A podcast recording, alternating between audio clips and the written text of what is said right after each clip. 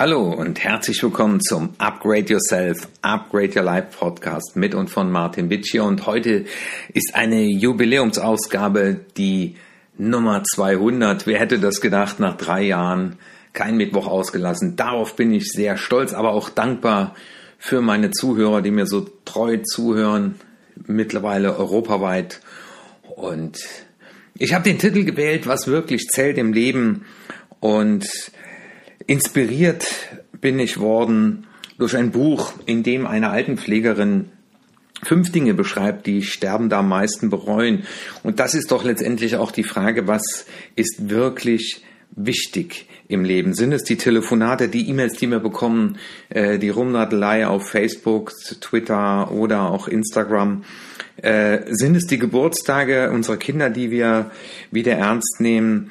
Und wenn ich dran denke, dass meine Tochter gerade äh, in einem Hospiz arbeitet und äh, wie viele bewegende Momente sie gerade erlebt und sie sagt, Papa, ich wachse gerade ganz stark an diesen Situationen. Und das Spannende ist, eine Dame sagte ihr, ich habe zu, viel zu wenig Rücksicht auf mich selbst genommen und habe Gefühle nicht rausgelassen. Äh, und äh, das hat sie sehr bewegt und wir haben uns darüber unterhalten und als wir so da sprachen, dachte ich, das wird mein Nummer 200 Podcast. Fünf Dinge, die Sterbende am meisten bereuen. Das sind im Buch zusammengetragen und das erste ist ich wünschte, ich hätte den Mut aufgebracht, ein Leben getreu mir selbst zu führen, anstatt eines, das andere von mir erwarteten. Ja, äh, viele, die zuhören, haben vielleicht äh, von Papa, Mama oder weiß Gott wem der Oma erfahren und ich erlebe das auch in meinen Coachings. Da hat die Oma entschieden, was ich werden soll. Ich wollte Medizin studieren und jetzt bin ich Krankenschwester geworden, weil ich nicht sofort einen Studienplatz bekommen habe. Also das mir zerreißt das das Herz. Ich habe ja selber erst auch mit 34 dann äh, diese Lebzeitbeamtung aufgegeben und ähm, ich glaube, in Schule und auch äh, in Universitäten muss noch viel mehr dahin gehört werden. Ähm, was sind deine Talente? Wie kannst du den Ausdruck verleihen? Und was muss passieren, dass du eben am Ende sagen kannst, ich habe gelebt und nicht, ich bin gelebt worden. Und die Talente der Leute werden viel zu spät erkannt und wenn man Führungskräfte drauf trainiert und sagt, äh, die richtige Frau, den richtigen Mann am richtigen Platz, dann heißt das noch viel früher, also für alle die, die ihr Kinder habt. Äh, die Schule ist nicht gerade dafür geeignet, äh, diese Talente herauszufördern, weil da gibt's ja ein Portfolio, was durchgeackert werden muss. Das kriegt man jetzt mit in der Pandemie, im Homeschooling. Ähm, aber da geht's nicht um Talente, da geht's auch nicht um Vorstellungen. Und ich will dich zum kleinen Experiment einladen, nämlich, dass du dir einfach mal äh, die Augen schließt, also bitte nicht beim Autofahren, äh, auch nicht beim Joggen, aber das kannst du ja auch nachher machen. Und achte mal äh, auf deine Reaktionen, Körperempfindung, Gefühle oder Gedanken, wenn du in Gedanken mir nachsprichst und ich werde dir drei Sätze sagen. Der erste Satz ist, mein Leben gehört mir. Und sprich das mal mit, während du es hörst. Mein Leben gehört mir. Und das zweite ist, ich muss es anderen nicht immer recht machen ich muss es anderen nicht immer recht machen. Und das dritte ist, ich bin in Ordnung, so wie ich bin. Ich bin gut genug und ich bin richtig genug. Was lösen diese Gedanken, diese Worte, wenn du die nachsprichst, in dir aus? Was, was spürst du? Und das wäre so die erste Übung. Die zweite, und das ist ganz spannend, wenn man mal über den Friedhof geht, wird man keinen Grabstein finden, auf dem steht, ich wünschte, ich hätte mehr gearbeitet. Und das ist das Zweite. Ähm, die Krankenschwester, die das Buch geschrieben hat, sagt, überwiegend Männer hätten bereut und sagten, ich wünschte, ich hätte nicht so viel gearbeitet. Also Die Frage ist ja, arbeite ich, um zu leben oder lebe ich, um zu arbeiten? Ja, Essen, Trinken, Wohnen hat sich bewährt. Das ist oft so leicht gesagt. Und wenn man jetzt hier in der Pandemie sieht, wie viele Leute um ihre Existenz bedroht waren, äh, da glaube ich, stellt man mal so ein bisschen diese Bedürfnisse zurück, um Gas zu geben. Aber die Burnout-Debatte der letzten Jahre hat ja ganz deutlich gemacht, dass viele Menschen diese Balance zwischen Ruhe und Entspannung und Anspannung, Ruhe, Entspannung, Anspannung, dass sie das nicht mehr hinbekommen, dass das abhanden gekommen ist, weil es geht immer schneller, immer schneller, immer schneller und der Fokus geht dabei verloren und viele sagen mir, Wittier, ich, ich arbeite eigentlich nur noch E-Mails ab. Aber auch so Botschaften aus der Generation, äh, die uns erzogen hat, nämlich sitz nicht rum und tu was, äh, mach endlich was, äh, wer rastet, der rostet, ja. Ähm, und das sind doch Prägungen, die wir erhalten haben. Das ist eine Arbeitswelt, in der wir uns bewegen. Und im Homeoffice kommt jetzt noch die äh, Blended Life Balance dazu. Das heißt, es verschwimmt noch mehr, äh, weil wir jetzt auch noch zu Hause arbeiten.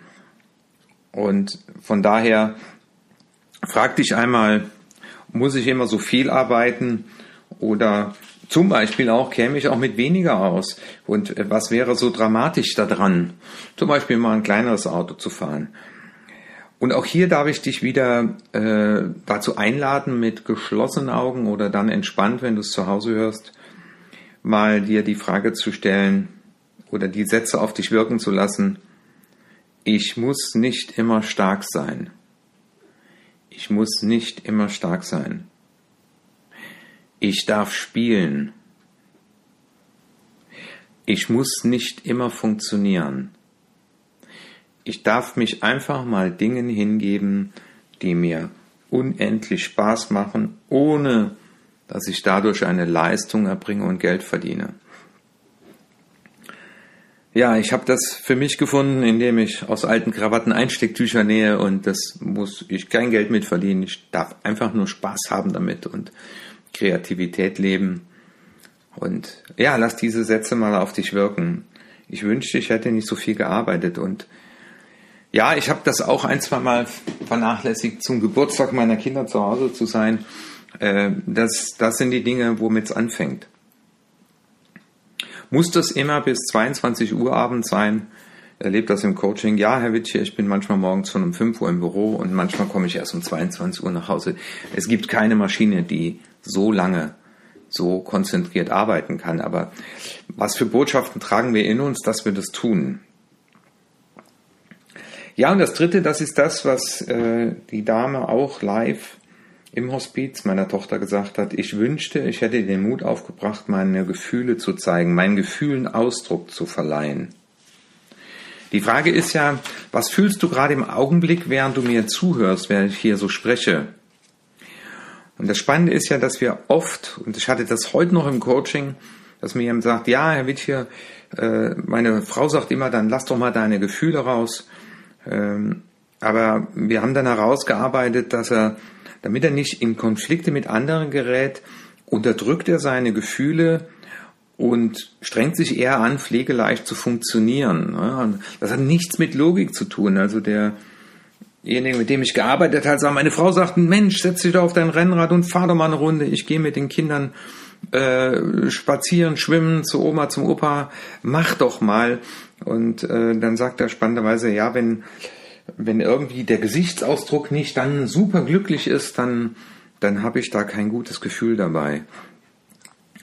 Aber auch in dieser Welt Business, ja, darf man über Gefühle reden, werde ich oft gefragt, Herr Wittier, darf ich in ein Meeting auch Gefühle einbringen? Ich sage, 95 Prozent unseres Verhaltens wird ja über Gefühle gesteuert und mach aus deiner Seele keine Mördergrube. Und deswegen lass mal folgende Sätze auf dich wirken und achte mal auf deine Körperempfindungen, Gefühle oder Gedanken. Wenn du den Satz hörst, alle meine Gefühle sind in Ordnung ich darf meine Gefühle spüren und auch zeigen. Oder der Satz, ich bin erwachsen. Oder die Zeit ist vorbei, in der ich Gefühle nicht zeigen durfte. Und wenn wir Kinder haben und die sich wehgetan haben, ist der schlimmste Satz, den wir sagen können, stell dich nicht so an. Ja. Gefühle ernst nehmen, wahrnehmen, wahrnehmen und ernst nehmen. Weil für denjenigen, der sie im Augenblick hat, sind sie wichtig und richtig. Ja. Und das erlebe ich auch im Führungskontext. Ja, Herr Witsch, hier im Mitarbeitergespräch hat jemand geweint. Ja, bedanken sich für sein Vertrauen. Ganz lieben Dank für Ihr Vertrauen. Der nächste Satz. Ich wünschte, ich wäre mit meinen Freunden in Kontakt geblieben. Also es gibt eine, eine Untersuchung, was trägt uns durchs Leben und die Untersuchung ist, glaube ich, 40 Jahre lang durchgeführt worden, waren zwei Projektleiter. Und am Ende waren es die sozialen Kontakte, die Freundschaften, die tiefen Freundschaften, die langen Freundschaften. Und diese Vertrautheit, ja, und ähm, dann kommt wieder, ach, so viel zu tun, Rollenkonflikt, ja, äh, ich kann mich doch jetzt nicht mit meinen Freunden treffen, ich habe doch noch Familie und aber am Ende sind es die Menschen, die wir brauchen. Und gerade so in dieser Business-Hochphase zwischen 30 und 55 vernachlässigen wir, äh, ich sage das ganz bewusst, wir allzu oft diese wichtigen Freundschaften, diese Treffen. Und auch hier nochmal so ein Satz wie, ich brauche den Kontakt zu Menschen. Und Menschen, Freunde brauchen auch mich und meine Gegenwart. Ich habe Wertvolles zu geben. Freundschaften tragen mich durchs Leben.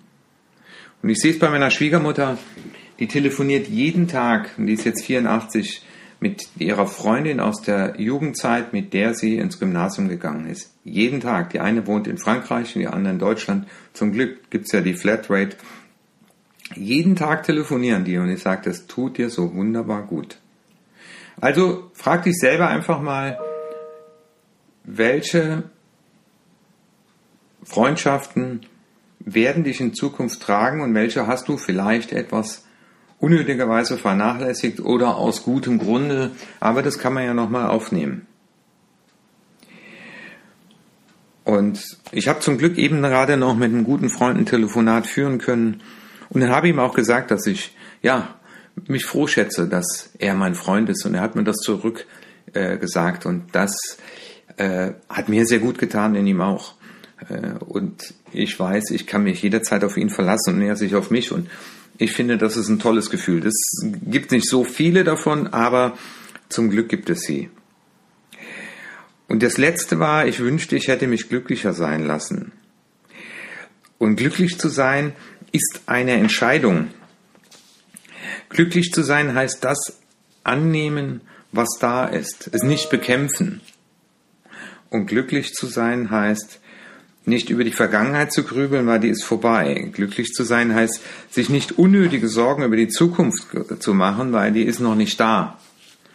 Sondern immer wieder in Dankbarkeit das auch zu schätzen, was da ist und auch mal die Frage zu stellen, auch bei schlimmen Situationen, äh, auch Dankbarkeit äh, zu entwickeln, zu sagen, äh, was war gut für mich daran, dass ich das genauso erlebt habe. Und die Pandemie war für viele schlimm, aber äh, was, was konnte man Gutes daraus ziehen?